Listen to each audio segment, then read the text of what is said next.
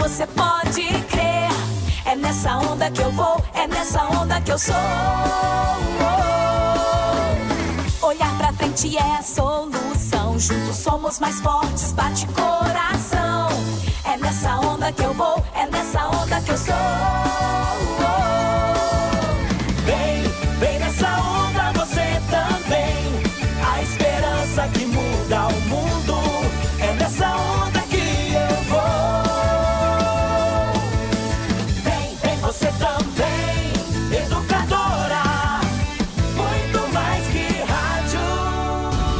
somos a Educadora. Educadora. CYK 531, ondas médias, 1020 kHz. CYG 852, ondas tropicais, 2380 kHz. Rádio Educadora, Limeira, São Paulo. Na internet educadora.am. Educadora 80 anos. Hashtag Vem nessa onda. Agora, no rádio, no celular, na internet e nas redes sociais, mais um campeão de audiência. Educadora, muito mais que rádio. A partir de agora, na Educadora, programa Bastidores, com Nani Camargo e Renata Reis.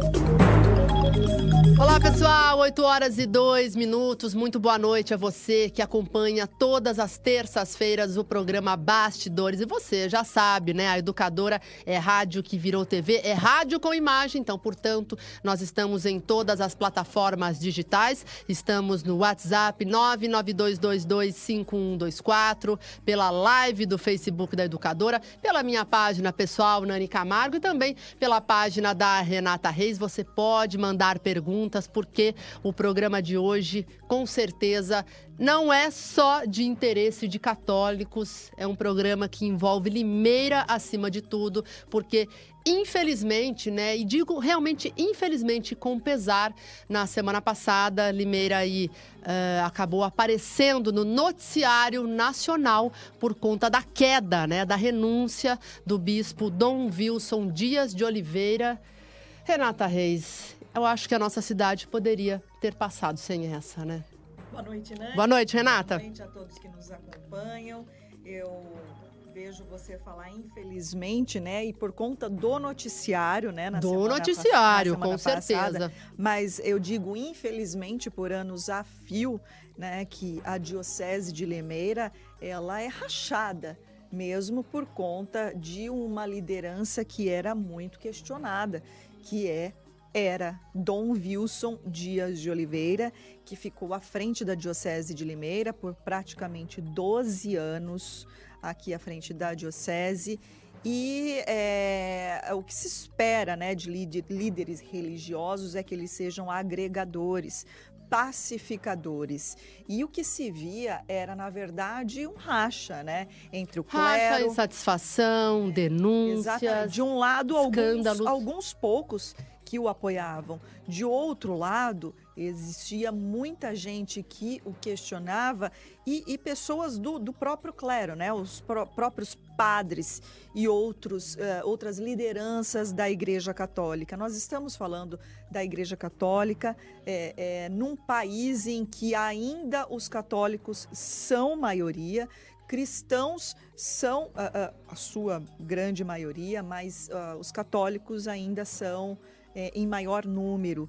E Limeira não é diferente, né? Existem censos aí que mostram que grande parte da população ah, ainda se diz, ao menos se diz católica. Então, nós estamos tratando de um assunto que também tem tudo a ver com política, afinal de contas, se faz política dentro da igreja. E nós vamos conhecer um pouco mais, então, da política da Igreja Católica após, então, esse, essa polêmica Essa envolvendo turbulência, né, essa Renata? turbulência que envolve a Igreja Católica, principalmente aqui em Limeira e região. E você aí de casa já pode nos mandar perguntas, comentários sobre tudo o que aconteceu e principalmente ah, quando ah, apresentarmos o nosso entrevistado, que é muito especial, né, Nani? Com certeza, Renata, você já vai apresentar o entrevistado e é bom que a gente faça essa ressalva, porque a notícia da última sexta-feira, né, em que a educadora transmitiu ao vivo a entrevista coletiva, sobre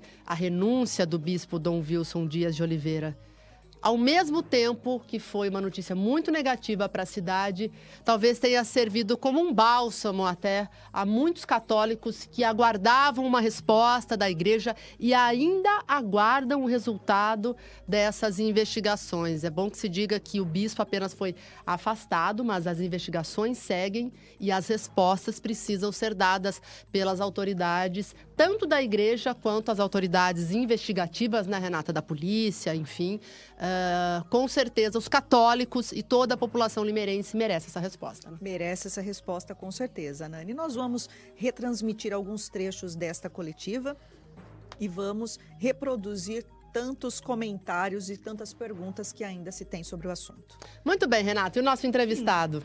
Nosso entrevistado é, uma, uh, é um padre. Nós já divulgamos, quem acompanha a página Bastidores, viu quem é o nosso entrevistado, mas antes de falar o nome dele, é preciso lembrar, Nani, é, registrar nesse início de programa que é um padre que ficou por nove anos calado e que resolve Vai falar, falar pela primeira vez. Pela primeira vez. Então, após a saída de Dom Wilson Dias de Oliveira, padre Alquermes Valvassori, que foi um dos primeiros protagonistas aí de uma polêmica envolvendo né, Dom Wilson Dias de Oliveira, logo lá no início, quando era ainda pároco da Catedral Nossa Senhora das Dores. Primeiramente, padre, boa noite e obrigada por aceitar o convite de vir aqui ao estúdio da Educadora. Boa noite, padre Alquermes. Boa noite, Nani, boa noite, Renata. É com muita satisfação e alegria que a mordaça caiu. Então nós podemos falar agora. Nove anos sem poder falar, sem se comunicar, uh, aguardando, rezando, aguardando para que as coisas pudessem mudar. Enfim, aconteceu. Então, eu me sinto assim muito feliz, né? não pelo fato em si, mas porque agora a liberdade nós temos para expressar a nossa opinião sobre a, nossa igreja tão sofrida, tão sofrida. Nós que trabalhamos tanto. Eu sou um padre há 40 anos, Fui, depois que se tornou diocese, eu fui o primeiro a ser ordenado ali.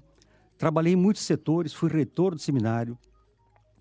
Construímos a igreja da Sagrada Família. Ajudei na igreja Santa Rita.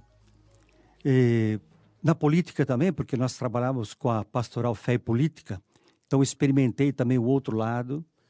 Penso que eu deixei um bom legado, bons trabalhos, boas perspectivas para a Secretaria do Meio Ambiente, muitos bons contatos, mas em matéria de igreja a gente estava mordaçado. É aí que eu quero entrar, padre, a, a, a, sobre essa mordaça que o senhor uh, uh, acabou de dizer aqui, de fazer um desabafo, não deixa de ser um desabafo, né? Mas assim, o senhor é limerense da Gema mesmo, e está onde, né, Renata? E, Se você puder contar essa eu, passagem nos é, últimos nove anos. Para né? a apresentação ao público, né? Porque, claro, o senhor é muito conhecido aqui, mas também o senhor tem algumas especializações, né? Uh, que, que te dão aí, que te permitem falar um pouco melhor sobre a política da Igreja Católica. Sim, sim. É, desde o meu tempo de estudante, eu tive a sorte, digamos assim, ou o Espírito Santo por trás, que me levou a fazer os estudos de filosofia e teologia em Petrópolis. Enquanto todos os seminários teológicos eles tinham uma duração de quatro anos, nós tivemos cinco anos. Então, foi a minha mega cena na teologia. Ganhei muito com isso, aprendi muito. E com isso eu pude também servir melhor a nossa igreja. Né? O senhor é professor em bioética? Sim, eu sou professor de bioética, de teologia moral. E Podemos falar muito economia, né, sobre moral aqui, né? É, dei aula de ciências econômicas também. Sou formado em ciências econômicas. Depois eu fiz especializações, uma pequena especialização no Chile, depois eu fiz mestrado e doutorado em Roma, primeiramente em teologia moral e ética. Daí minha, as minhas brigas, né, com a questão da ética, viver a ética, viver eticamente. E depois fiz o doutorado em bioética. Nesse meio tempo, participei do Conselho Nacional da Saúde, né, dei aula pela CNBB nos seminários da periferia do nosso Brasil, onde não tinham professores na minha área. Então, eu tenho certeza que eu sempre me envolvi muito, eh, bastante. E quando vem essa onda maléfica para a nossa diocese, né, acabando com tudo isso, desconsiderando as pessoas, onde o único, único valor chamava-se dinheiro. Era o único valor. Eu queria saber, Nani, né? Eu acredito que você também, todos que nos acompanham, como é que tudo começou, padre? E é claro, o senhor se sinta à vontade para falar o que o que pode, pode, ser o que dá pra falado, falar, que- né? Não, eu vou É, falar é, então da minha experiência, e- e- de outras pessoas. Porque assim, eu, eu me lembro, eu, eu, eu me lembro que logo que Dom Wilson chegou aqui à Diocese de Limeira, houve uma expectativa muito positiva em relação ao novo bispo, devido à morte, ah, então, de Dom, Dom Augusto. Augusto Zini. Filho. Ah, chegou Dom Wilson Dias de Oliveira, eh, recém eh, ordenado. E um bispo muito jovem, né, é, Renata? é, exato, era um bispo, um dos bispos mais jovens, Saiu de uma cidade Brasil. pequena. Guaíra. Não, ele saiu, ele estava em Ele Ilha estava em- Bela. estava Ilha em missão Bela. em Uma Ilha paróquia Bela, né? pequena, era uma Exato. paróquia. E aí ele chega com ah, uma grande expectativa, muito positiva aqui na cidade. Eu me lembro, de, eu tinha muito contato com os padres. E me lembro que daí pouco tempo depois eh, eh, começa uma reclamação daqui, uma reclamação dali. Foi muito rápida, né, Foi Renata, essa questão das rápido. reclamações. E assim, não, não era possível entender muito bem o que estava acontecendo até que acontece. eh, de os, a- a- a- foi iniciadas as, foram iniciadas transferências de padres, isso incomodou né, as comunidades e os próprios padres. Alguns entendiam que era uma ordem e que, eh, se é uma ordem de uma autoridade, ela apenas precisa ser respeitada, mas ela incomodava, ela gerava questionamentos, enfim. E aí, a sua saída da Catedral Nossa Senhora das Dores, quem é limeirense deve se lembrar muito bem, eh, eh, gerou uma mobilização Muito é, grande na muito cidade grande toda. na cidade. Até Nani, o bispo Dom Wilson Dias de Oliveira, nessa oportunidade, é por conta até das divulgações da imprensa, ele moveu uma ação, né, Para cercear as, as informações. para né? impedir que os veículos de comunicação falassem sobre algo interno da Igreja Católica, decisões internas, mas que de alguma forma era de interesse público, porque envolvia muita gente que procurava os veículos de comunicação. Como foi, padre, agora que o senhor pode falar, esse início? Nós recebemos Dom Wilson com uma preparação muito grande, que era uma grande, como você disse, uma expectativa, um bispo jovem, chegando na, na nossa cidade. Quantas coisas poderiam ser alavancadas, que estavam truncadas, né? Porque Dom Augusto, ele veio para cá doente, eu acompanhei-o até na hora da morte, eu estava lá quando ele faleceu, no hospital, e é, havia essa expectativa toda. Agora vem um bispo, de repente ele começa a mostrar uma face onde o único valor era o dinheiro. Ele já começou, então, já pedindo dinheiro aí? É isso que eu queria entender. A minha, então foi a minha, É, como é que pedindo dinheiro? Ele chegava para os padres. eh, como é que funcionava isso, padre Alquerme? eu vou falar da minha parte, né? Ele mandava a secretária ligar, olha, o bispo vai celebrar aí hoje. Na igreja de um determinado padre, É, por não, exemplo. Não da sua. Não, catedral. É, o senhor Certo, fala na catedral. por- pelo, pelo senhor, É, né? E por mim. a gente imagina Imagina pode os ter outros. que acontecido, pode ter né? acontecido. Aí, uma certa vez, a secretária liga e disse: Olha, o bispo vai celebrar às 10 horas da manhã. Eu falei: Mas que bom, né? Ter o bispo aqui. Ah, é 200 reais a espórtula. Eu falei: Como assim? Eu estou com a tabela aqui de emolumentos, que são as. É, 50 reais. Mas o padre, deixa eu entender, porque eu também não sou católica. Ah, quando um bispo vai celebrar em uma determinada igreja, essa igreja paga para o bispo? É isso? E Não é uma precisa e espórtula? não deve, porque ele já tem o seu salário. E o que é esse termo que o senhor citou? Espórtula. Espórtula é assim: eu vou celebrar numa cidade próxima de uma festa. Então eles me pagam Para o senhor se viagem, locomover. Para locomover, né? E, e tem uma tabela para isso daí. Era 50 reais e cobrava 200. E para mim a gota d'água foi quando, no- na festa padroeira, tinha uma procissão, ele quis cobrar também pela presença dele na procissão. Ah, aí para mim já aquilo já não. Isso não tudo no mesmo dia. 200 de manhã, 200 da tarde, é isso? 200 moedas da tarde, outras vezes que ele foi, sempre cobrava. E eu dizia para a secretária: olha, não precisa vir aqui. Se ele vier aqui por dinheiro, não precisa. O Depois senhor as- mesmo faz, né, a, Ah, a claro. celebração. E entre a minha homilia, que eu tenho consciência daquilo que eu sei e preparo, e as homilias dele, lidas, trechos, ele se perdia, ele nunca foi preparado, ele não teve capacidade para ser um bom pároco, quanto mais um bispo. Aí começou a aparecer a falta de caráter dele, além do despreparo. Bom, e aí, ah, pelo que a gente já consegue entender, vou usar um termo aqui coloquial, não é um, é um termo que a gente usa para entrevistar um padre, mas assim, o senhor começou a bater de frente com o bispo por não concordar com algumas condutas. Isso foi foi basicamente isso. Foi basicamente isso. Até o dia que ele chega, me entra na sala que eu estava atendendo, quis falar comigo e disse: Olha, eu vi aí que você coloca o balancete na- nas portas da igreja, como eu fazia, né? Todo lugar que eu passei, fiz isso. Eu queria que você parasse por três meses a reforma. Falei: Não, não posso. Parar a reforma da catedral. é O balancete é o- é o- era, o- era os gastos, O que enfim, entra e né? o que sai. Prestação de Prestação contas. de contas. Certo. Eu falei, mas eu não posso fazer isso. Ah, mas eu, você precisa parar uns três meses, porque eu vou precisar desse dinheiro. Eu falei, é para o seminário? Não. É para alguma paróquia em dificuldade? Não. É para o senhor? É para mim. E para ele, para quê? Ele especificava? Ele precisava de dinheiro. Naquele tempo comigo foi assim, não sei com os outros. E aí eu disse, não, o senhor está falando com uma pessoa que é um professor de ética. Jamais eu vou trair isto. Então, para o senhor não dou um real. Porque é o dinheiro dos religiosos, né, Renato? É o dinheiro da, É o dos dinheiro do movimentos. povo. Da população, da comunidade. E com um objetivo claro. Eu assumi com Dom Augusto, ah, que foi muito difícil, né, a reforma da catedral. Então, a minha vida estava jogada toda ali nessa reforma. Aliás, uma belíssima igreja, Belíssima né? igreja, Nós exato. ficamos, graças a Deus. Mas a, a partir desse momento, então, padre, em que o senhor nega, a- a- diz a ele, não dou ao senhor nem um real. Foi por causa disso que ele resolveu ah, ah, transferir o senhor, tirar o senhor da Catedral Nossa Senhora das Dores? Eu É acredito, por esse motivo? eu acredito foi que punido. seja esse, claro.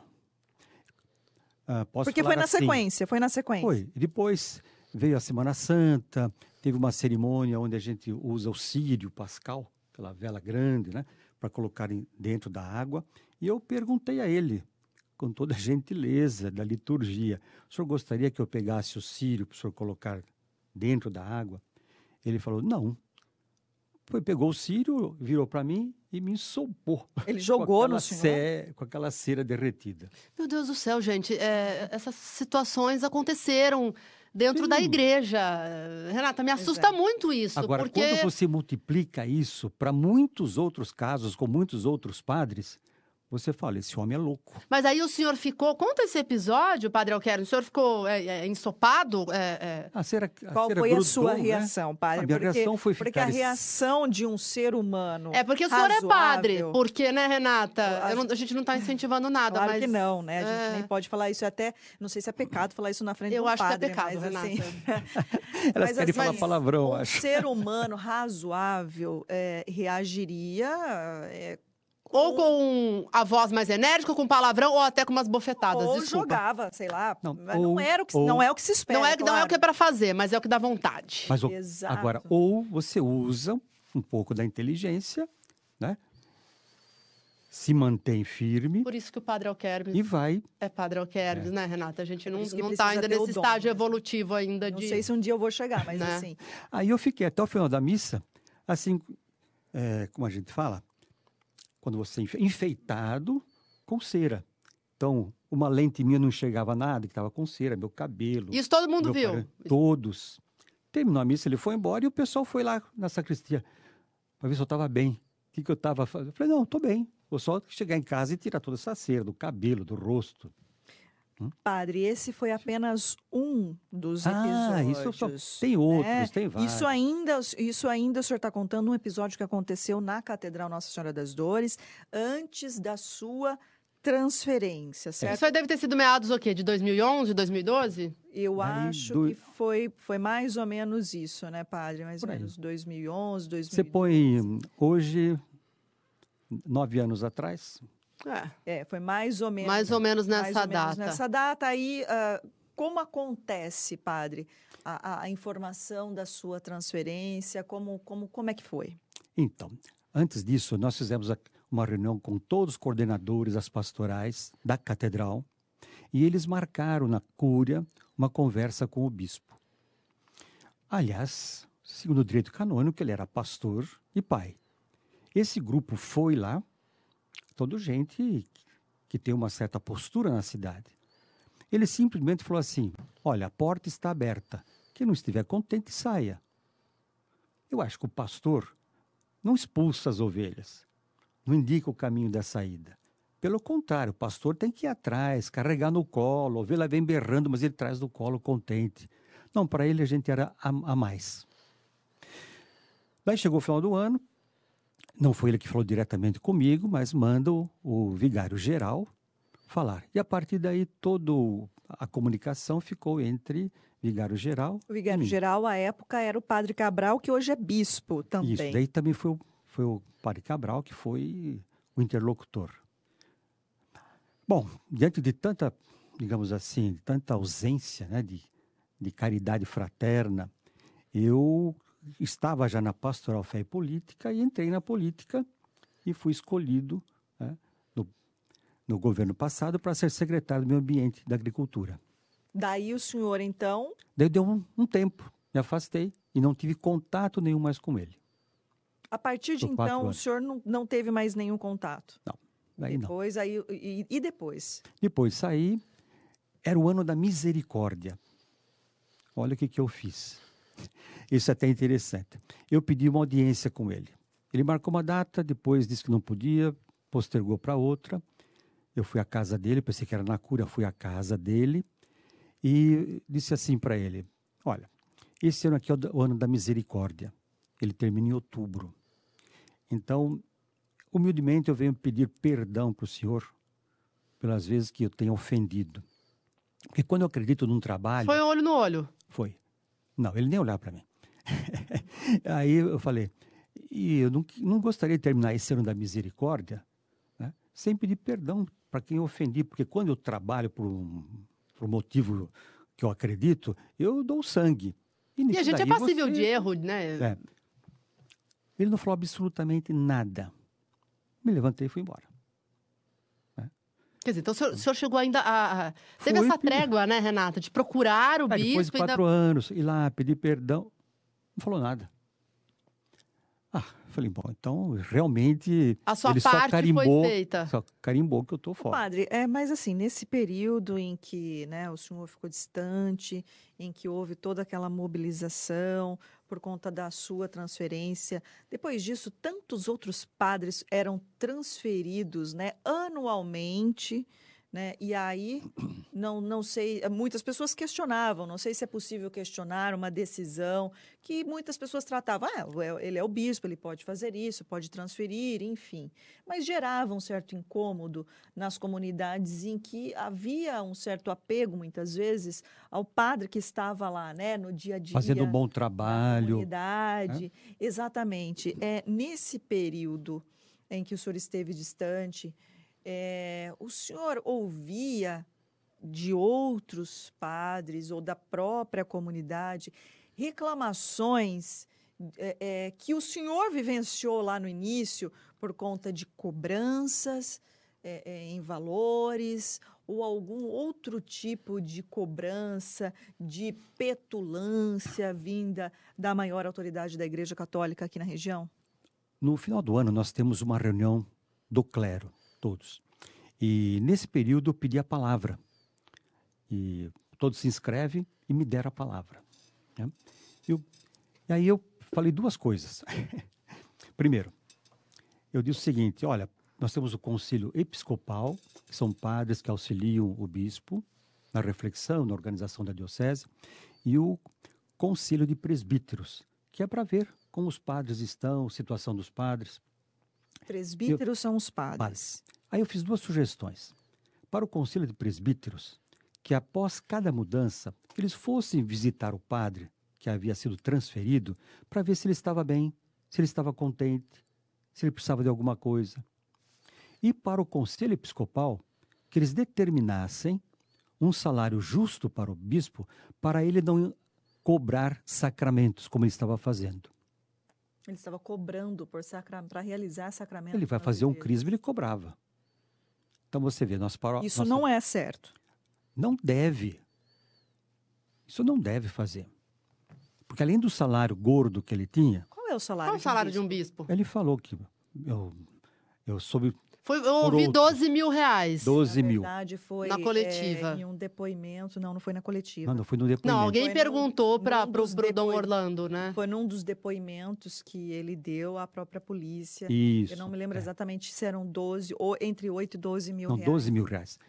Nani, se o bispo tem tudo pago, mais 12 mil no bolso, É um salário que não é. é, olha para o nosso a maioria dos povo. brasileiros não tem esse Olha para o salário. nosso Olha, povo. sabe, é, é, eu acho que eu, nesse período, assim, a gente é, ref- tenta refletir, ver se né, a gente não exagera em alguns questionamentos, etc. Mas se a gente parar para pensar que a maioria das pessoas é assalariada, tem Não, um salário salário- mínimo. Super bom, Renata. E elas se sentem na, na, na obrigação mesmo de colaborar com a sua igreja, isso. né, de dar o seu dízimo, de dar a sua contribuição. Na Igreja Católica tem a oferta, né?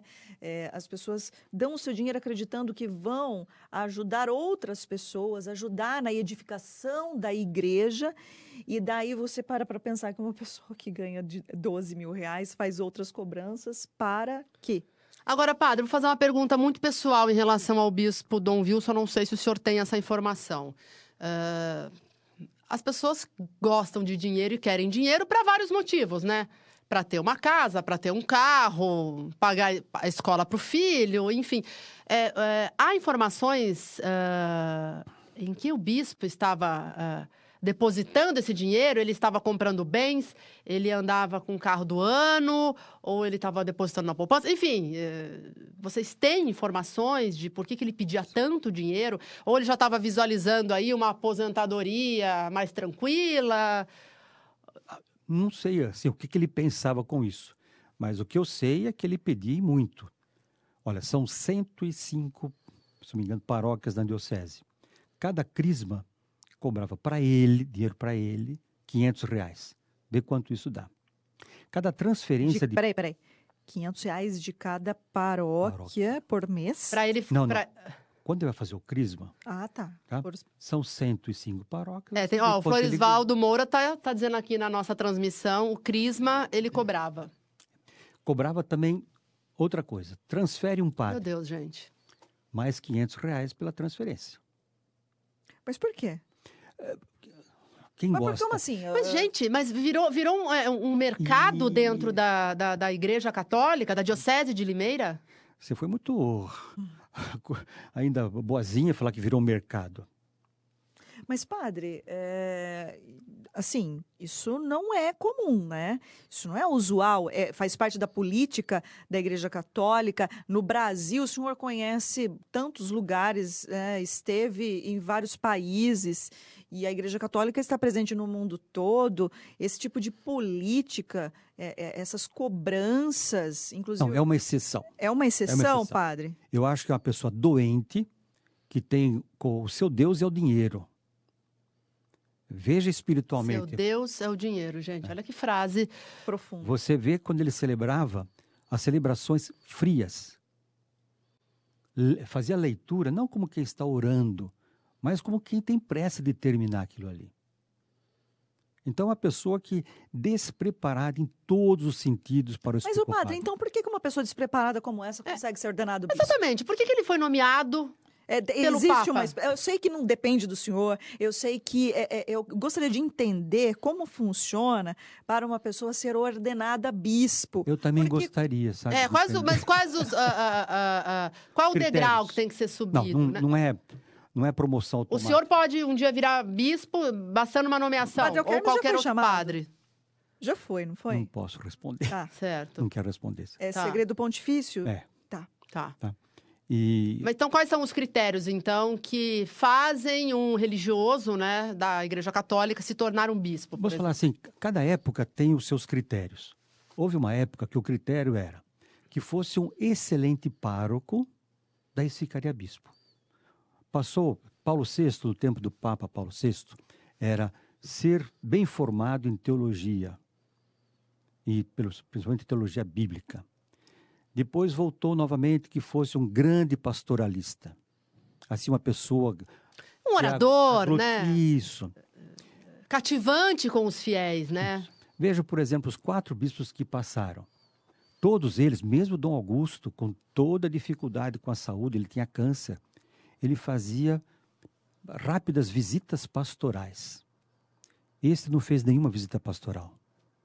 O que é uma visita pastoral? Você vai na paróquia, a paróquia tem suas capelas ou comunidades, ele passa uns dias ali, ou talvez um dia, né, se for próximo, vai, visita, conversa com as pessoas, deixa as pessoas conhecer o bispo, conversar com o bispo. Veja o Papa, o que, o Papa faz. né? Ele celebrava e rapidamente almoçava, jantava e ia embora. Parecia que era aquela coisa assim, exatamente, eu fui contratada, né, para falar uma hora, acabou meu tempo, tchau, gente. Não importa se tem demanda ou não. Pague-me e vou embora. Então nós nos livramos disso. Veja, os quatro bispos anteriores, eles fizeram visita pastoral. Alguns escreveram cartas pastorais. Ele não tem nem capacidade para ler, quanto mais para escrever. E plágio. E fez ainda plágio de textos né, que ele usou. Plágio de textos eh, que foram publicados. Que É, foram O padre cumprimentou o Bruno Bortolã, que está Pois no é, estúdio Chegaram. 2 da... da educadora, acompanhando a entrevista. E o plágio. Então, coisas não se faz. mas né? então, mas esse. é- é- Mas ele plágio faz o seguinte, da- você de, de alguma leitura? Não, você pega um texto que é de uma outra pessoa e você Sim. publica como seu. Ah, ele já publicou isso em quais meios? É, publicado. Nós temos, por exemplo, o conjunto de vida pasto- é, de homilias. Nós temos assim, são três anos. A gente fala A, B e C. Então, cada ano, o evangelho é um evangelista. Mateus, Marcos e Lucas. Hum?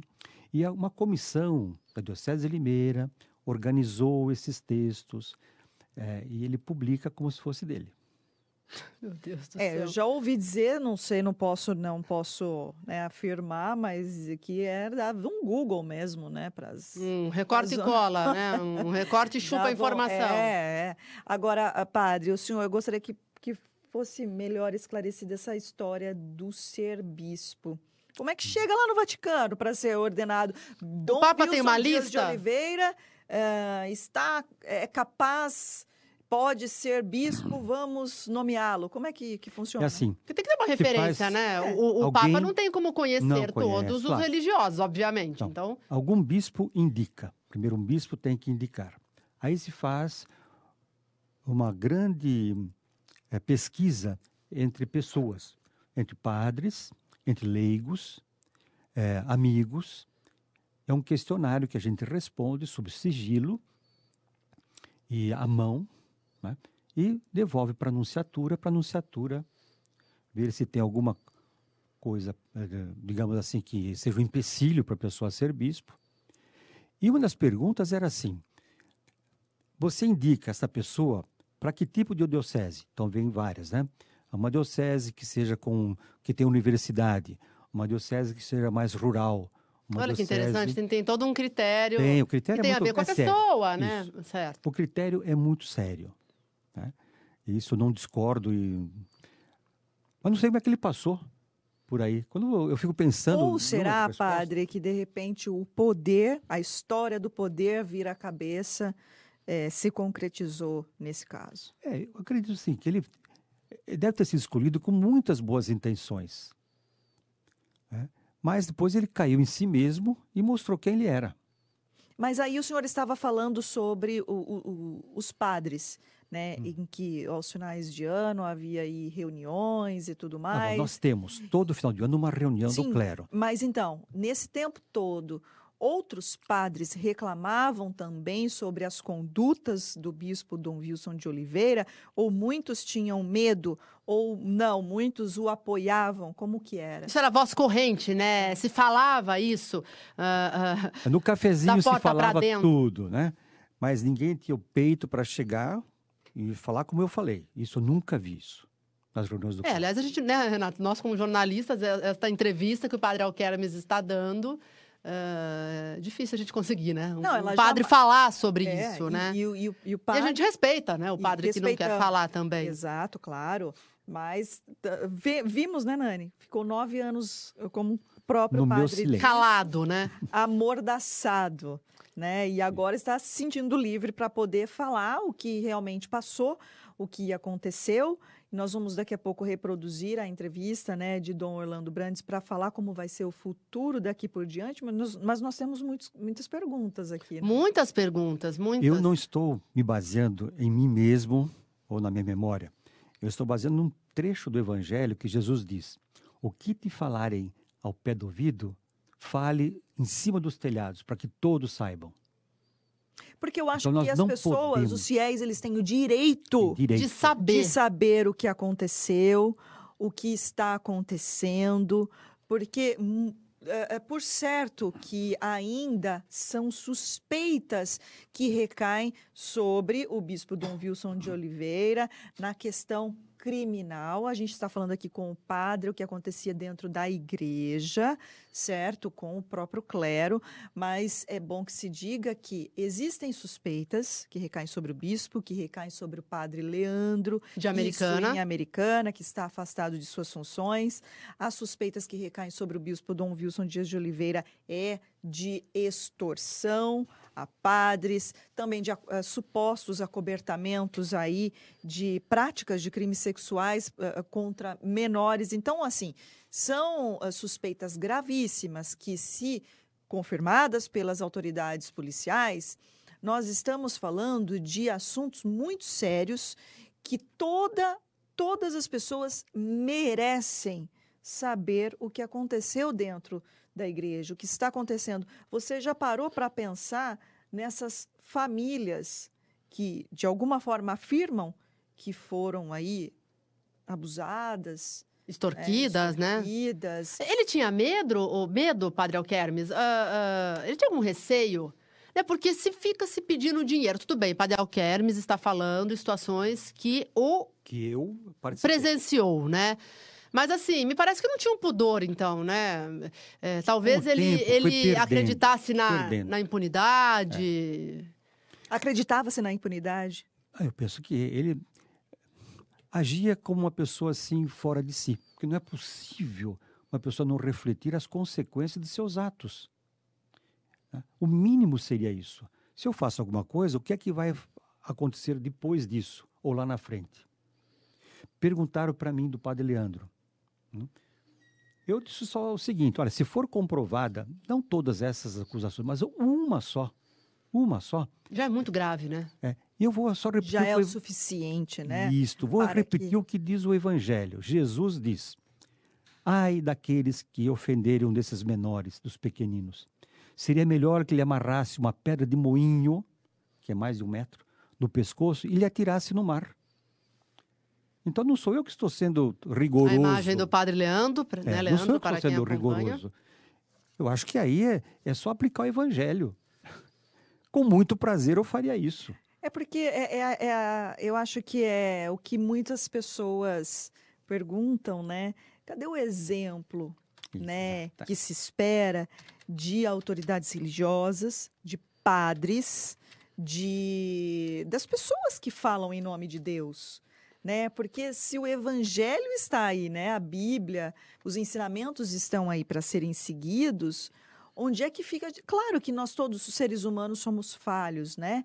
Mas assim, o que se, se espera de um líder religioso como um bispo? Ah, Renata, o pensamento é era o assim. exemplo. Até na igreja, desculpa, padre, era o que a gente, é o que a gente pensava, Sim, né? sim, Eu sim. não sou católica, mas assim, me coloco no lugar dos católicos.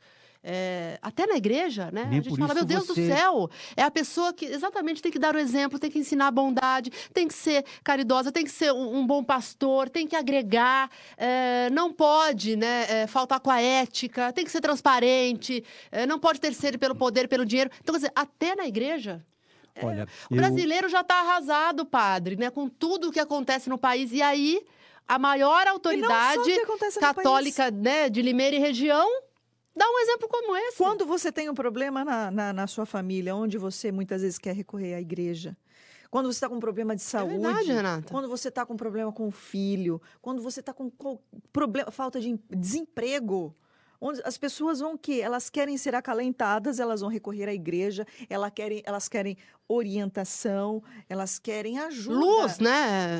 Um caminho. É o que se espera, padre. Olha, o Papa ele segue muito São Francisco, né? A gente sabe disso. Tanto é que ele assimilou o nome de Francisco. E São Francisco, para os seus confrades, ele dizia que a única e grande regra é o Evangelho. Então, qualquer pessoa que se coloca a serviço de Deus na igreja, ele tem que ter como filigrana, ou o que está à sua frente é o Evangelho. Se ele começa a falar da boca para fora e viver contrário ao Evangelho, ele, já devia ser se posto, ele mesmo pedido para sair quanto antes. Mas é o dinheiro. Então nós estamos vendo que o dinheiro foi o- a grande força motriz da estadia dele aqui. Imagine se ele fique mais cinco anos aqui. A nossa diocese passou por uma grande vergonha. Nós temos Isso, vergonha. Uma grande vergonha. Eu não concelebrava mais onde, com ele nas cerimônias dos padres por vergonha. Como é que ele podia estar à frente ainda de uma diocese? É, é- é demais isso. Mas, o, o, padre, assim, é, as- nós já vamos ler aqui vários comentários que chegaram já aqui, várias perguntas. Mas, assim, nós passamos por. Ele esteve à frente da Diocese de Limeira por 12 anos. Os problemas, eles parece que já existiam já desde o início da administração de Dom Wilson Dias de Oliveira aqui na cidade. É, por que, que se demorou tanto para haver aí um, um, um enfrentamento maior, para se colocar de fato a boca no trombone? Porque assim, a, a, impressão que se tem é que ninguém falava nada, ah, é assim mesmo que funciona, ah, eu tenho medo. Padres também, né? É, é, e a gente sabe que tudo veio à tona a partir do momento em que fiéis de Americana, né, buscaram ajuda. A gente sabe que houve uma ou outra reclamação, que chegou a anunciatura, cartas foram encaminhadas, não se sabe por meio de, de que canais se foram corretos ou não para o Vaticano. Mas, assim, fiéis procuraram uma deputada, Leci Brandão. Leci Brandão, com base, então, em todas aquelas reclamações, levou à Procuradoria-Geral de Justiça, isso no ano passado, a procura- o Procurador-Geral de Justiça determinou que o Ministério Público, aqui na cidade, também americana, investigassem, e é por isso que chegou na mão da polícia. Mas, assim, precisou essa volta toda para ter um resultado. Por que que se envolveu tanta gente na Igreja Católica e isso não foi posto, tornado público antes? O senhor pode me falar sobre isso? Sim, porque os padres tinham medo dele, não tinham respeito por ele. Era medo. Mas E medo graças dele a e o- Deus- e, o povo também Não. precisando da ajuda. Exato. E graças a Deus, um grupo de leigos assumiram o seu papel de leigo na igreja e de- começaram as denúncias. Aliás, quando eu estava na catedral, já foi feita uma denúncia para anunciatura, por escrito. Já tinha sido feita. né? Pelo modo dele conduzir as coisas. E agora os leigos realmente estão de parabéns, parabéns, porque vocês mostraram que vocês são igreja. E eu falo em nome de nós, padres, nós ficamos muito diminuídos diante dessa grandeza que são vocês. Parabéns mesmo. Vocês mostraram que, em nome do direito, da justiça e da ética, não se pode calar. Parabéns, viu? Renata, tem muitas mensagens aqui, a gente Muitas. já vai reproduzir. Só uma rapidamente que chegou pelo WhatsApp do Rogério Francisco, se remetendo a essa questão é, é, é do crisma, né? Não é da. Eu- eu É do sacramento. Do- sacramento isso. Ele está dizendo assim, eh, ele não fala qual foi a igreja, mas ele disse que levou um susto na reunião de crisma do filho dele à época, porque daí eh, foi informado pela paróquia que teria que ser pago 800 reais. Pois é. E aí eh, veio aquele susto, né? Ele está dizendo aqui. Já ouvi Somente, também. e a informação foi essa: vocês têm que pagar 800 reais porque o bispo viria à celebração religiosa. Então. Né, tá batendo o padre com Faz as informações. Eu já né, ouvi, que já ouvi está uma mãe falando. falar, eu não vou pagar porque Ele disse que pagou, que foi uma Quero- revolta geral, mas pagou eu- porque queria ver a, a eu sei de celebração uma do filho. mãe que falou o seguinte: não vou pagar e quero ver se meu filho não vai receber o sacramento. Porque o sacramento, ao que se sabe, né, padre? Deus, Por isso que eu con- Jesus Cristo. É para todos, né, Renato? Por isso que nessa né? reunião do clero, eu pedi para o conselho episcopal que estabelecesse um salário digno para ele, para ele não cair na simonia de cobrar sacramentos como ele fez o tempo todo. Isso é simonia. Muito bem, 9 horas, 8 horas e 45 minutos. Tem muito programa Bastidores ainda. A gente vai falar mais sobre esse assunto. A gente vai entender aí o que vai acontecer com Limeira a partir da renúncia do bispo, a partir da nomeação do novo administrador apostólico. O padre Alquemes vai explicar todas essas questões administra- administrativas. Mas agora a gente vai falar de medical, né, Renata? Tem um Pois recado é. importante aí para os nossos ouvintes, Pois né? É muito importante. A Medical que vai participar né, da, da FENACIL, a feira que acontece então no Shopping Nações, a Medical estará lá, Nani. É, e olha só, e o recadinho quem vai dar agora é o Geraldo Gonzaga Júnior. Ele é Relações Comerciais da Medical. Vamos ouvir então. Boa noite a todos os ouvintes e internautas que acompanham pelas redes sociais o programa Bastidores. Quem vos fala é Geraldo Gonzaga, sou gerente de desenvolvimento comercial da Medical. Estou passando por aqui para dividir com todas as empresas de Limeira e região mais esta novidade da Medical, nossa nova sede de medicina ocupacional. Tudo foi projetado com maior preocupação em gerar qualidade e conforto aos nossos e aos futuros clientes medical ocupacional. Diante das necessidades atuais do e-social, também temos novidades com excelentes soluções para a sua empresa. Quero convidar a todos que venham nos visitar. Estendo o convite anunciando que também estaremos nos dias 22 a 24 de maio no pavilhão de eventos dos Shoppings Nações, participando da FENACIL, com um stand específico de medicina ocupacional. Passe por lá e retire um brinde conosco. O meu muito obrigado e um grande Muito bem, muito obrigada. Muito bem, muito obrigada então ao Geraldo Gonzaga Júnior, Relações Comerciais da Medical, e a Marisa Bardini Oliveira, também Relações Comerciais deste grande hospital de Limeira, também passa um recadinho para os nossos ouvintes. Vamos ouvir. Olá pessoal, hoje estamos aqui para apresentar a nossa nova sede de Medicina Ocupacional e Segurança do Trabalho da Medical. Sejam bem-vindos. Esse espaço foi todo projetado para atender com qualidade e todo conforto seus colaboradores. A Medical, que sempre teve tradição em medicina assistencial, agora também quer ser a número um em medicina ocupacional. Foi pensando nisso que nasceu essa nova sede. Inclusive, convidamos a todos os interessados que venham nos visitar na FENACIL, que ocorrerá dos dias 22 a 24 de maio, das 14 às 22 horas no Shopping Nações. Esperamos vocês!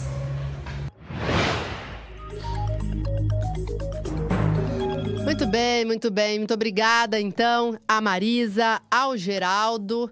Ah, Medical, vocês já sabem, grande parceira deste programa, Medical que consegue sempre re- certificações que atestam a qualidade do trabalho, a segurança, a saúde, né, Renata, dos pacientes, né? Então, realmente é um trabalho muito sério e a Medical parceira do programa Bastidores. 9 horas e 49 minutos, Renata. Vamos ler, então, Dani, alguns apontamentos? Muitas perguntas, muitos comentários aqui. É, que vamos uh, já reproduzir ao padre Alquermes Valvassori. Tem gente aqui meio brava com a gente, pedindo para deixar o padre falar mais, viu? Olha, Não, vamos lá, é isso aí. O padre está aqui, ó, livre, leve e solto hoje, né, padre? É, mas falar. dois a um, né? Duas a um. Duas mulheres ainda que adoram é falar, fácil. né? Não é Olha, a Gislaine Pilon, desejando boa noite, dizendo que é católica e gostaria de saber se depois de afastado, tendo renunciado, o Wilson continuará tendo os honorários como se nada tivesse acontecido. O senhor tem essa informação? Não tenho, mas eu eu espero que não seja esse volume tão alto, né? Porque aí eles não estão nem trabalhando. Eu, eu, eu já tenho muito dinheiro, acho que não precisaria tanto, não. Deu para acumular um pouquinho. Oxi. A Priscila Bertaglia, ela diz: abraços ao nosso querido Padre Alquermes, que fomos presenteados, ele, o nosso bom pastor, na comunidade Nossa Senhora das Vitórias. Hum. A Isabel Aparecida dos Reis, ela diz graças a Deus que foi embora. É, cobrava crisma, também fala a mesma coisa que o Rogério, por, por, por jovens. A Gislaine Pilon, ela ainda faz uma pergunta: se fazia pedido de dinheiro para todos os padres, porque todos ficaram quietos. O padre Alquerem já respondeu, mais? né? É, sim, eu, eu penso que desde o início, quando aconteceu comigo, eu falei: botei a boca no trombone, como Aí diz, foi né? transferido. E falei. Agora, uh, cada padre é padre, né? Então ele tem a sua autonomia. Eu não respondo por ninguém, só sinto mesmo que faltou muita coragem. Foi um bando de carneiros sem pastor. Wilson Bardini desejando boa noite ao Padre Alquermes. É, diz que é, trabalhou na prefeitura, inclusive com o senhor, padre. Diz que o senhor é super inteligente e competente. Alessandra Pascotto, boa noite a todos. Também manda um abraço ao querido e competente padre Alquermes. Fátima Lombardi, desejando boa noite a todos e ao senhor.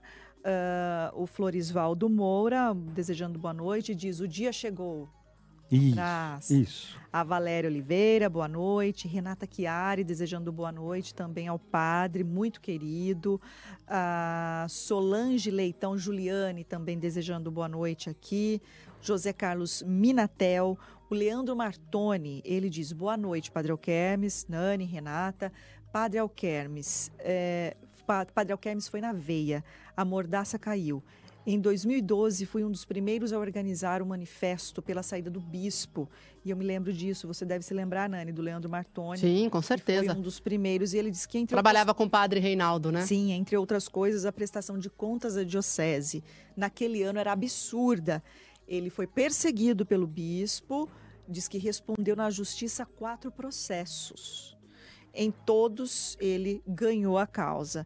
Aí ele diz que na semana passada teve a alegria da graça de Deus com a sua renúncia e acredita que hoje todos colhemos o, o fruto de tudo que se iniciou em 2012. Algum comentário, padre? Um grande, grande abraço a você. Vamos bebemorar isto juntos. Gilberto Pomarola diz que a maior vergonha para com a Igreja Católica e para Limeira. Sandra Cristina, parabenizando pelo programa, diz que está na escuta. Isabel Isabela também diz que está acompanhando. Carlos Alberto Lima parabeniza o programa e a entrevista muito esclarecedora, padre. O senhor é muito culto e equilibrado. Dá um abraço, senhor o Beto Lima. Janira Guinter, Cátia Antônio, Luizinho Pereira, o Edson Ferrari Júnior. Ele diz: infelizmente, nos últimos anos era muita pedição de dinheiro nas paróquias. Sabemos que é necessário a ajuda financeira nas paróquias, mas ultimamente estava demais, perdeu a simplicidade, fiquei sem vontade de participar das missas.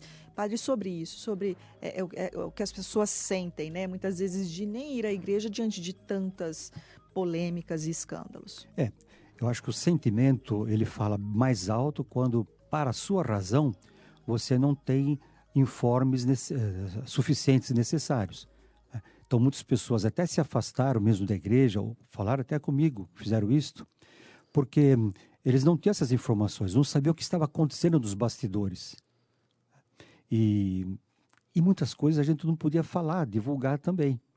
Né? Essa questão de pedir dinheiro, né? Não tem como o, o fiel que está ali acompanhando saber, né? Era algo realmente muito interno da Padre, igreja. sobre né? essa questão do, do segredo pontifício, sigilo pontifício, queria que o senhor explicasse um pouco mais, porque o senhor citou aqui uma vez agora sobre sigilo pontifício.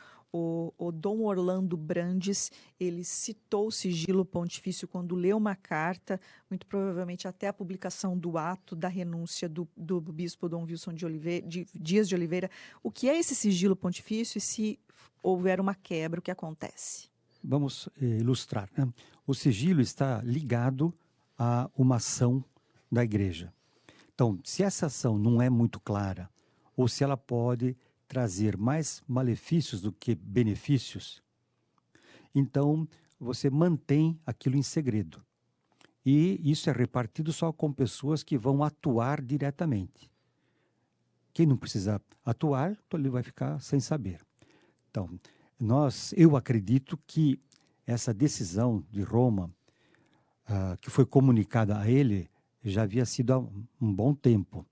Só que aí eles falam para as pessoas que vão começar agora a se organizar para tomar uma ação.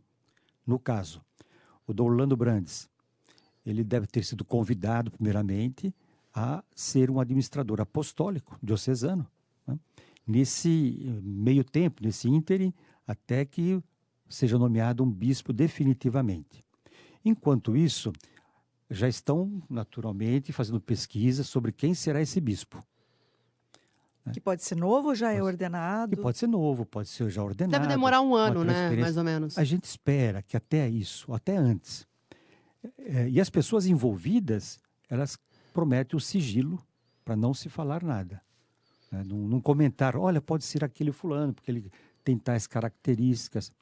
E só digo o seguinte: quem for indicado e assumir a Diocese de Limeira, arregace as mangas. Vai ter muito, muito, muito trabalho.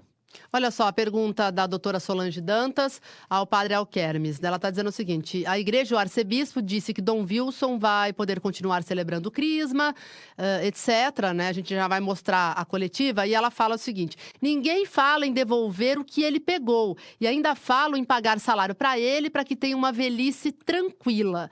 Aí ela pergunta: o que precisa ser feito para que ele seja então punido? A nunciatura é omissa e agiu em favor ao bispo, pois sequer respondiam às queixas enviadas e nem as que eram protocoladas, eh, protocoladas lá mesmo. Lamentável, pois essa omissão, eh, que durou anos, colaborou para destruir muitas vidas, é a opinião da do- doutora Solange. Não só isso, né? Vai demonstrando uma igreja fraca, uma igreja que não, não toma atitude diante de um erro, diante de algo muito perigoso. Né? E demonstrou isso, que a nossa igreja ela não tem essa força como a gente gostaria. De cortar na própria de cor- carne. Já que cortou tantas carnes, por que não a do próprio açougueiro? né? E mas a igreja, ela, eu sei que ela entra muito com a caridade. Por pior que a pessoa seja, o pior erro que a pessoa tenha cometido, a igreja nesse ponto é muito prudente. Não que ela perdoou. A gente sabe que isso não. Você tirar o cargo de um bispo, ele vai sim, falando para Solange e para todos os demais, né? Ele vai poder celebrar missa, celebrar os sacramentos.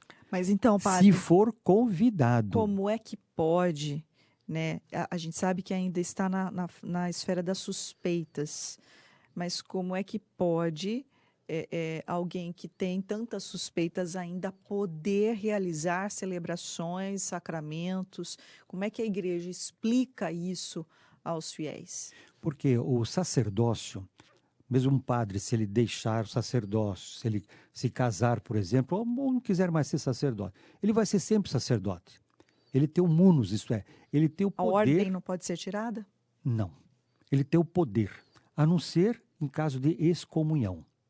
Quando acontece? Aí, existe uma série de casos muito graves, né, como excomunhão. Ah, se eu matasse o bispo, por exemplo, quando ele me jogou a, a cera da vela em cima de mim, eu seria excomungado. Matei um bispo. Abusar de um menor, Abusar do menor. estuprar um menor. E aí? Estuprar. Esse também tá fora. Esse ele vai perder todas as funções de padre e poderá ser excomungado. Poderá. Né? É, e que vai ser muito menor do que Jesus falou no Evangelho, né? De amarrar uma pedra no pescoço e jogar ele no mar. Se ele for excomungado, ele vai ter que se virar de outros modos, mas não mais na igreja. Agora, não tiraram do bispo as faculdades de ser padre. Então ele vai poder celebrar sacramentos, se o convidarem. Duvido muito porque Limeira, e ele principalmente, ele foi o pivô, eh, saiu não só no Brasil, no mundo todo. Eu recebi agora, faz pouco tempo, notícia de um jornal da, da França, mostrando em detalhes aquilo que havia saído no Brasil aqui. Mas, o, padre Alquermes, uh, o fato dele ter renunciado, porque pelo histórico que o senhor está nos contando, ele era uma pessoa muito segura de si, né? Há 12 anos fazendo esse tipo de, de coisa tal. E aí ele assina essa carta de renúncia. Ou seja, alguém chegou para ele e falou: olha, sai, senão é vão sair com você. Isso. O, o melhor acha que foi isso que aconteceu? Foi. Ele pegou o melhor caminho para ele, não para nós. Porque a nossa diocese se sente manchada, se sente aviltada, se sente quase que estuprada espiritualmente por o que ele fez aqui em 12 anos. Quer dizer, ele teve essa noção, então, que ele tinha que. Se ele não assina a renúncia, o que acontece? Aí ele é obrigado a disse, vai ser Mas aí o processo ia demorar mais ainda, porque era todo dia, Renata, a gente estava aqui, era ouvinte ligando. E aí? Quando que a igreja vai decidir? Ah. Quando que o núncio vai entregar o relatório ao Papa das investigações aqui em Limeira? E se ele tivesse insistido? Aí quando é... que ia sair essa, uh, essa sai... punição dele? Não, mas aí é, é ou ou, né? É. Então ele pegou o lugar, o, digamos, o ponto melhor para ele. É como um político quando está num mandato, renuncia ele renuncia para não ser caçado e não isso, perder isso, isso. os seus direitos políticos. É. Certo? Eu acredito que é, é essa, essa associação que é possível ser feita. Agora, Olha, eu, eu espero que ele risque dos mapas dele o nome Limeira, que ele nunca mais passe nem por aqui, não atravesse a cidade. É, a gente é, nem ouviu a voz do bispo pedindo eventuais desculpas antes de ir embora da cidade, né? É, na coletiva havia uma expectativa de que Dom Wilson Dias de Oliveira comparecesse é, até para se despedir ou agradecer ou pedir desculpas e nem isso aconteceu. Foi deixada uma carta que na verdade foi publicada, né, no site da diocese, foi apenas isso. E sabe o que me revolta, Renata, Padre Alquermes e também os nossos ouvintes? Porque nessa carta de despedida já era óbvio que ele não iria. Hoje, inclusive, como manda o bom jornalismo, nós fizemos o contato com o Dom Wilson, uh, informamos que ele seria a pauta do programa de hoje, se ele quisesse se manifestar. Ele tem até uh, tem mais 30 minutos para entrar em contato, para falar com a gente, o que eu acho que não vai acontecer. Mas nessa carta dele de despedida, ele fala que ele se sente pequeno dentro da grandeza da igreja. E o que me revolta é terceirizar tudo para Deus Deus, padre. Ah, não, porque Deus quis assim. Deus vai mostrar, né? Olha, então se isso está acontecendo, um dia a verdade de Deus. E acho que não é por aí, né? É, é, é a gente precisa trabalhar um pouco com fatos. É claro que a gente está falando de uma instituição religiosa, mas ele tinha o dever de dar explicação. Não é só colocar, olha, Deus, Deus está vendo. Fica muito fácil. Senão, tudo você joga nas costas de Deus, não é, Padre Alquerbe? Então, Nani, olha, a humildade é virtude. Senão, vai, o contrário disso é vício. Então, ele não tem essa virtude da humildade. Ele nunca vai reconhecer que tudo o que ele fez não prejudicou só uma comunidade, um padre. Ele prejudicou a diocese. Tudo o que ele fez foi denegrir a nossa imagem. Por isso, agora eu me sinto muito feliz, contente que uma pessoa dessa não está mais presente. Acabou, acabou. Temos mais comentários aqui, o que só para né, registrar o que me preocupou também no, no, me fez pensar também na semana passada é que é, uma das mensagens, né, que ele teria encaminhado ao ser questionado, né, por veículos de comunicação sobre o que as denúncias e tudo que está acontecendo é uma imagem que fala que, que tem, ele tem muitos inimigos e aí muito me surpreende quando um líder religioso diz que tem. Só como que ele não falou que é culpa da imprensa? não, né? Se ele tiver inimigos, eu falo novamente: siga o evangelho, reze por eles. Pois é. O padre, exato, né? Aí é mostra evangelho. a grandeza de um religioso. Exatamente. Padre, uma pergunta. Uh que a pessoa pede para não ser identificada. A igreja não é incoerente ao excomungar Leonardo Boff e poupar Dom Wilson? Olha, o nosso, nosso querido ou querida anônima, eu posso dizer o seguinte: o Leonardo Boff ele não foi excomungado. ele foi suspenso de ordens. E, pelo que eu sei de última notícia, que ele teria pedido novamente a reintegrar. Né? Mas como os problemas dele são problemas teológicos, eu acho mais difícil né, a, a uma comissão teológica aceitar o pedido dele reintegração. Mas ele não foi excomungado, ele foi afastado né, das funções sacerdotais. Muito bem, Renata Reis. Agora a gente vai falar de Gromos Elevadores. Vamos, precisamos falar de Gromos Elevadores, que estará presente também na FENACIL. Começa amanhã, não é, Nani? Exatamente, uma uh, exposição de empreendedorismo. A Gromos, que é patrocinadora deste programa, também vai participar. Um grande abraço ao Didi Psinin, que sempre acredita nesse projeto, né, Renata? Verdade, um abraço ao Didi, um abraço a, a Beth. Beth também, Psinin. E nós fomos, então, até a Gromos Elevadores e temos mais informações. Renata Reis conversou uh, com representantes da Gromos Elevadores sobre esta uh, exposição, sobre esta feira de empreendedorismo em que a Gromos Elevadores vai participar. Vamos conferir. Oi, pessoal! A Gromos Elevadores estará na Feira de Empreendedorismo e Negócios da CIL, que vai começar agora no próximo dia 22 de maio desta vez lá no Shopping Nações. E eu estou aqui com Alex Alexandro, que é diretor de operações da Gromos Elevadores, que vai nos explicar como vai ser a exposição da Gromos, a presença da Gromos, então, nessa feira tão importante para os empreendedores, não é, Alex? Conta pra gente como vai ser. Sim, é, essa é a maior feira de eventos de empreendedorismo e negócios da cidade de Limeira e região.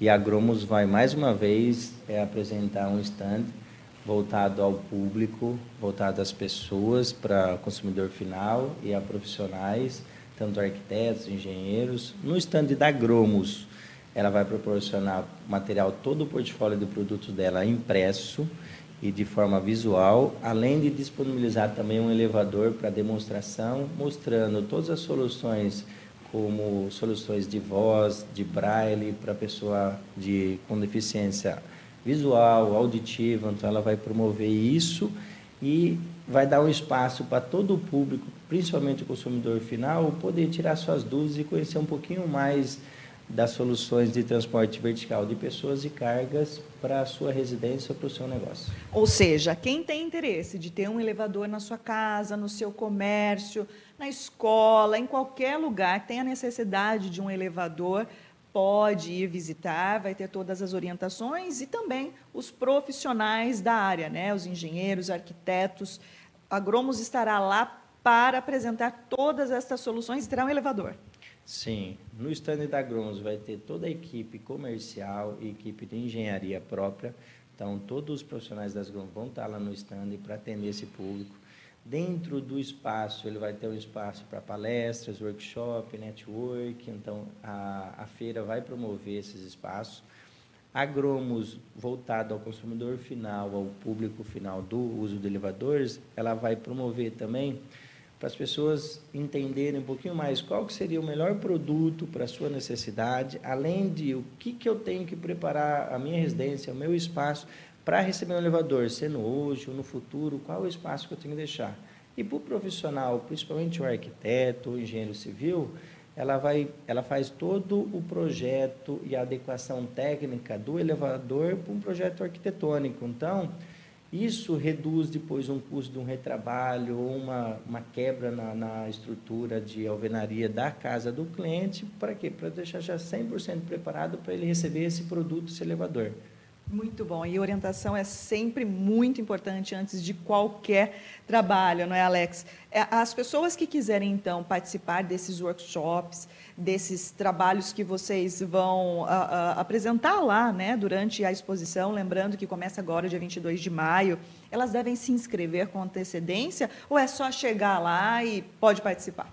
Não, era só ela ir é, para a feira, procurar o stand da Gromos, que vai estar bem localizado, na rua principal e chegando lá vai ser vai ser vários seminários, vão ser várias feiras, várias apresentações, vão ser uma maneira bem repetitiva.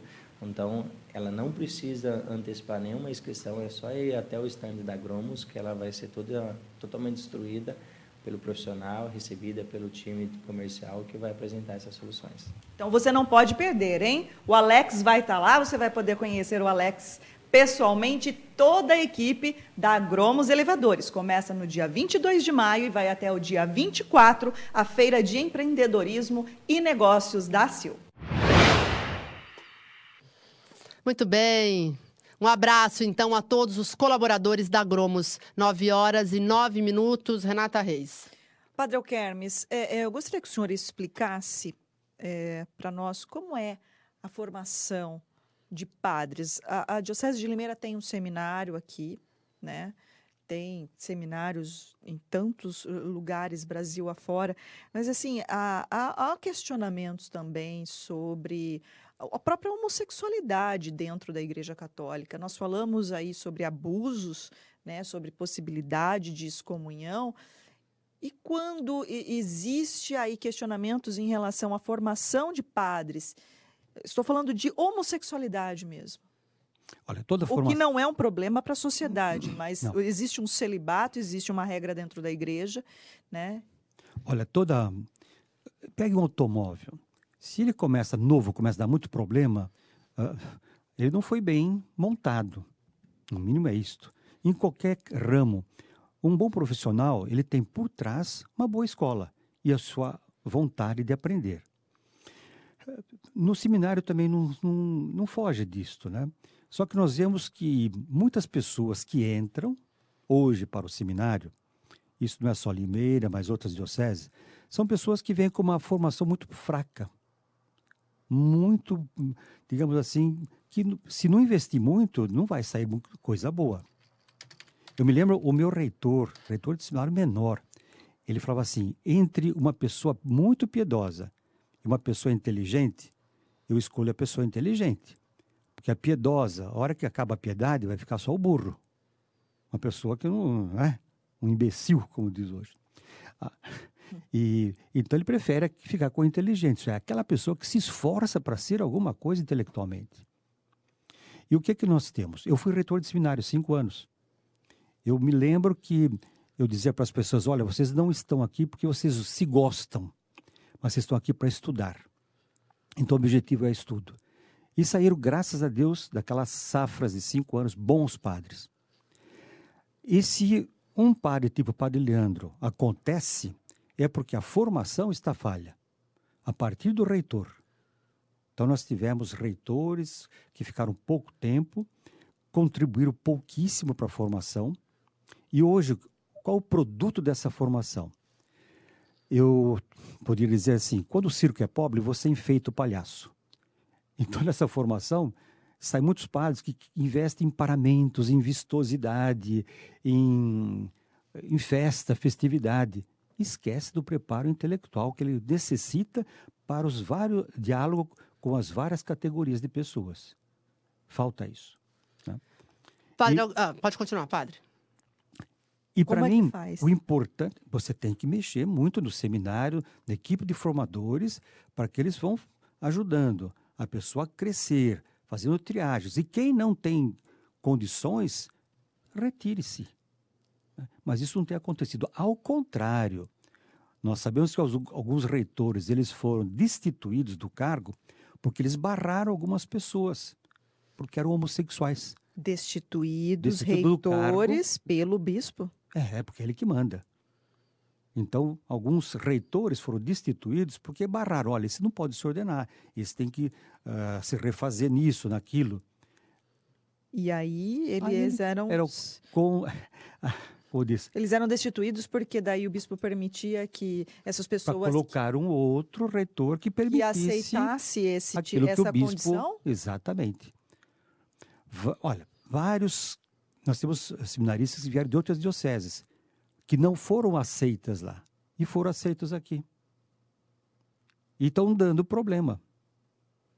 No seminário ou já como padre? Como padre, como padre. Porque depois, é, é aí que está. Eu venho de uma paróquia onde o padre novo ficou lá, acho que máximo 10 meses, ele delapidou as finanças da paróquia, sem nenhum escrúpulo. No lugar de ele trabalhar para a paróquia, alguém pôs na cabeça dele que a paróquia vai ter que sustentar os seus gostos. Seus caprichos? E seus caprichos. Como vive um padre hoje? Qual é o meio de sobrevivência dele? Qual é o salário? De onde vem? O salário é da, É da paróquia. Então, só numa Mas é paróquia, determinado É o valor. determinado, isso. Não, mas, por exemplo, uma paróquia que tem mais fiéis, uma paróquia maior, que abrange Não. mais bairros, o... Não tem é aquilo- diferente o salário de um padre, um padre para outro ou não? Ele começa. Ah, eu nem sei, sabe quanto ganha? Porque eu penso assim: a pessoa é sozinha. Não tem família como muitos trabalhadores têm, tem filhos, tem escola. Tem... O padre é sozinho, não tem nada disso.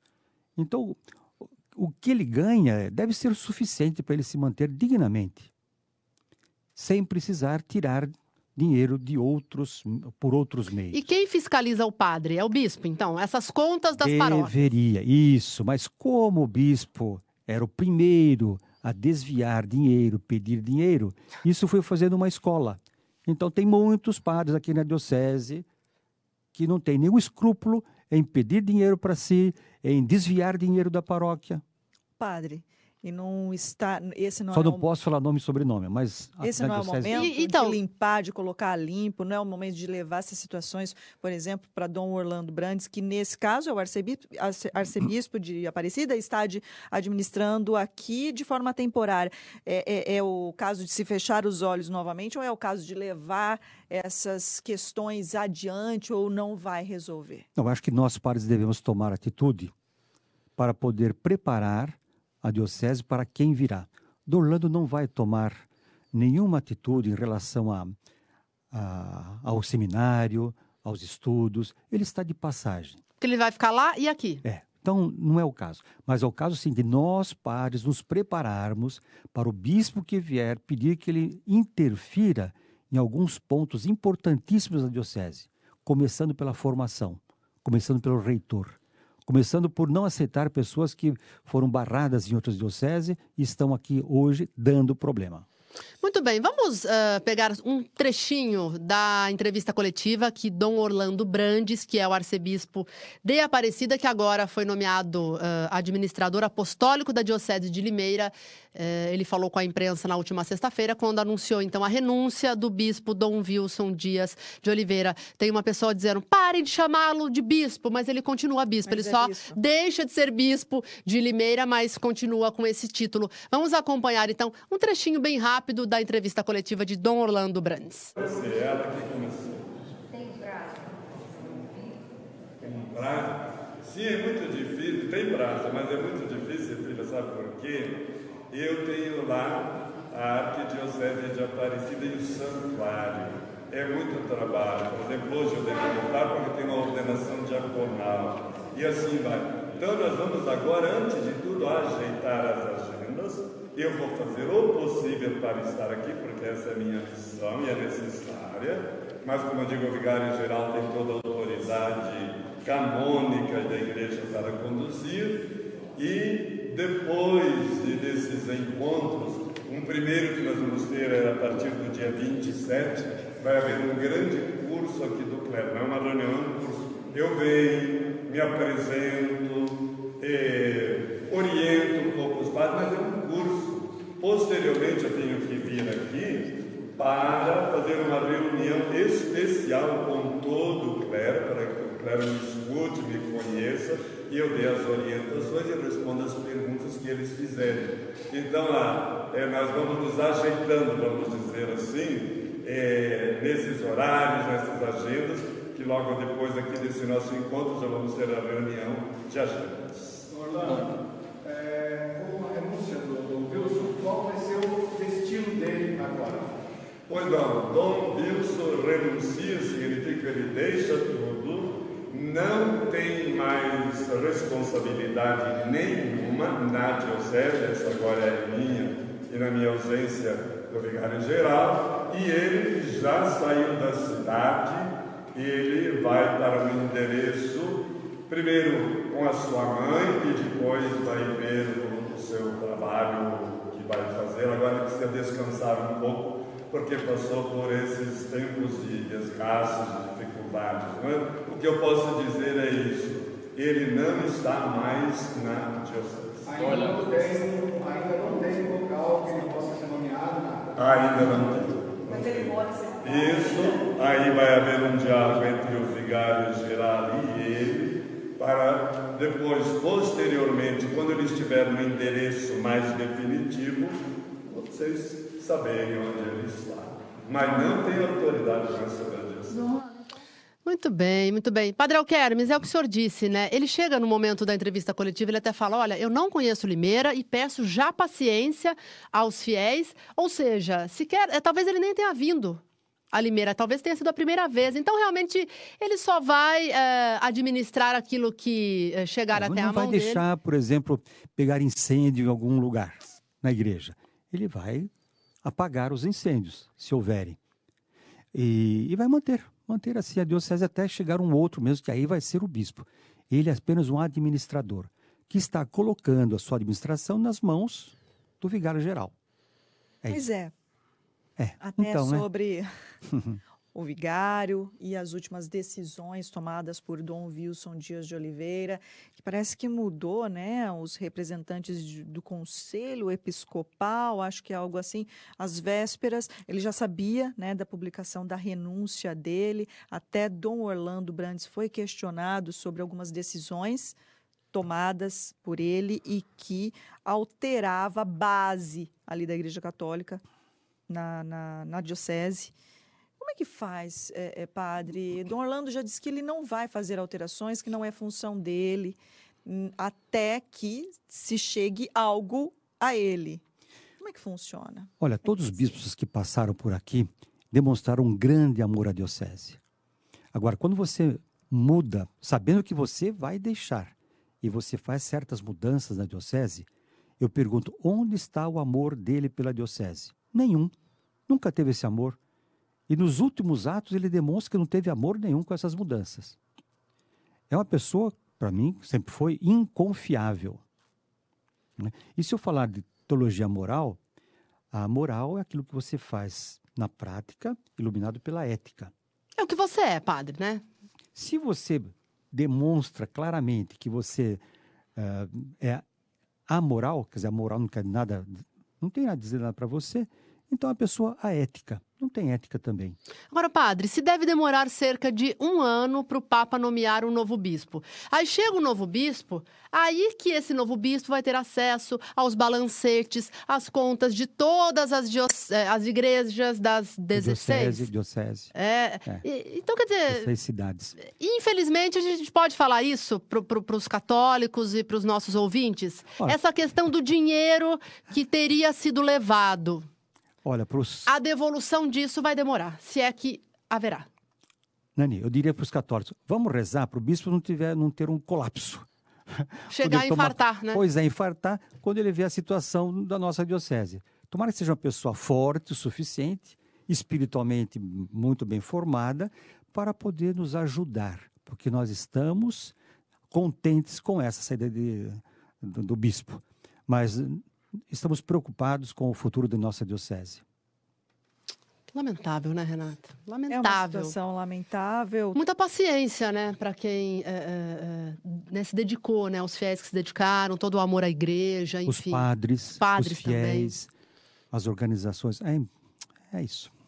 Muito bem, 9 horas e 22 minutos. Agora vamos falar do Grupo Bom Pastor, que também patrocina este programa. E vocês já sabem, toda terça-feira a gente passa esse recado. O Grupo Bom Pastor conta com uma estrutura sólida, profissionais super qualificados e, claro, mais de 37 anos de experiência. Olha só, o Grupo Bom Pastor oferece aquele amparo nos momentos mais difíceis da vida, que é quando a gente perde um ente querido. Mas, paralelo a isso, se você faz parte, se você é cliente Bom Pastor, você consegue descontos, então, nas áreas de saúde, odontologia, estabelecimentos comerciais, farmácias, óticas. Então, é, basta você procurar o Grupo Bom Pastor. Olha só, o site é grupobompastor.com.br, o telefone é 0800 177227, 0800 177227.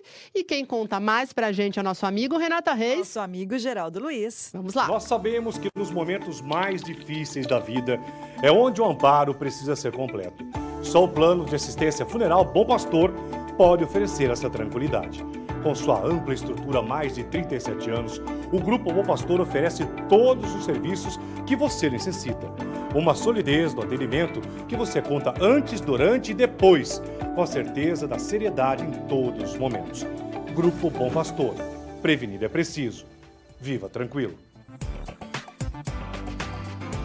Muito bem, grande abraço ao Ângelo, ao Valquides, ao Geraldo Luiz. Aliás, Renata Reis, o grupo Bom Pastor, logo, logo inaugura né, um novo crematório. Pois é. A gente vai o acompanhar primeiro tudo de isso. Limeira, Primeiro. o primeiro de Limeira, e nós vamos trazer detalhes desta novidade aqui em Limeira em breve, né, Nani?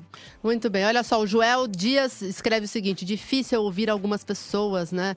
É, é difícil ouvir sobre ética e moral, né? Nem sempre um bom teólogo é ético e moral. Está se reportando aí, né, a conduta do, acredito, né, do, do, do- do bispo Dom Wilson Dias de Oliveira. Muitos comentários, Renata, hoje no programa. Muitos comentários. Pessoas indignadas, realmente, né? É, e realmente, já é, acho que.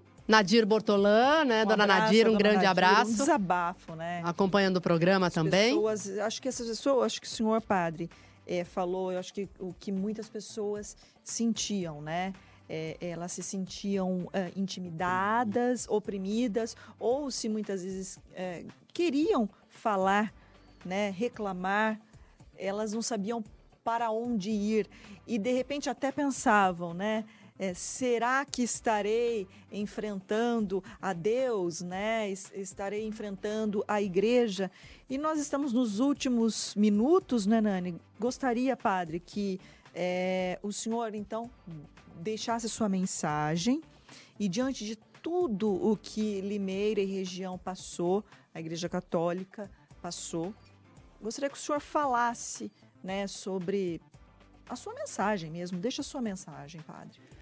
Olha, primeiramente eu quero agradecer vocês pelo convite. né? Esse convite foi feito mais tempo atrás. Muito tempo. Muito tempo.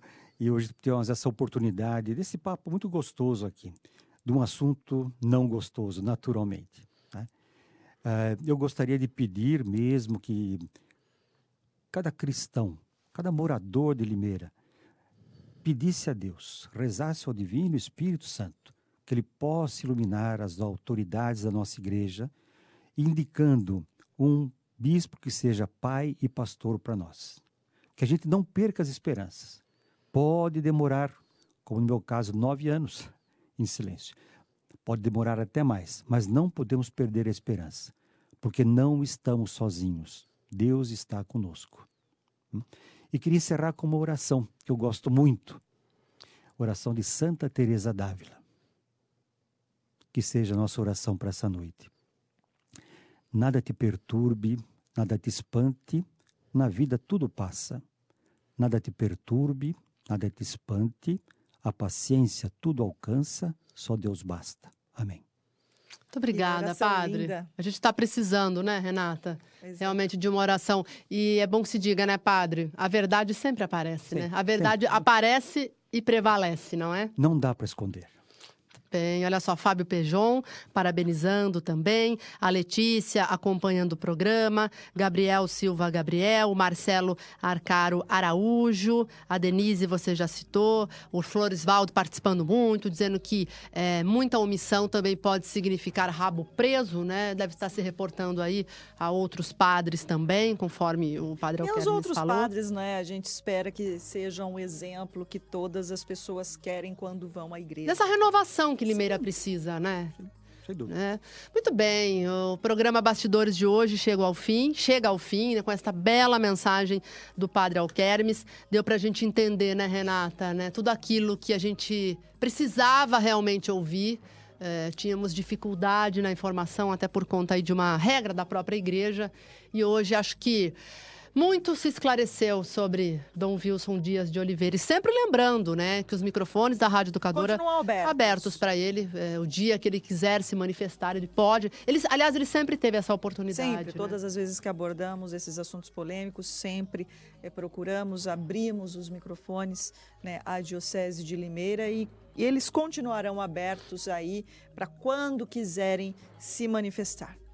Muito bem, agradecendo então a sua presença, lembrando que o programa continua na página da Educadora, na página do programa Bastidores, dá para assistir mais tarde, comente com seus amigos, né? Porque realmente, uh, como eu disse, foi muito esclarecedor em termos de informações sobre o que vinha acontecendo na Diocese de Limeira nos últimos 12 anos. Já agradecendo a presença de vocês, vocês que estão do outro lado, né, Renata? Esse programa não ficaria em pé se não tivesse o nosso público. Com certeza. Muito obrigada a todos que nos acompanharam até aqui na terça-feira.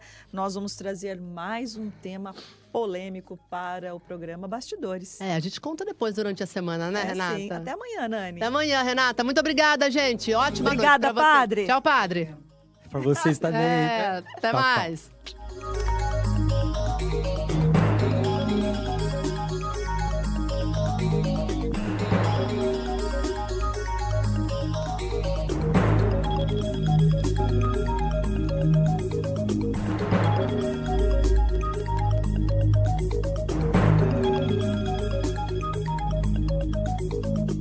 Bastidores com Nani Camargo e Renata Reis.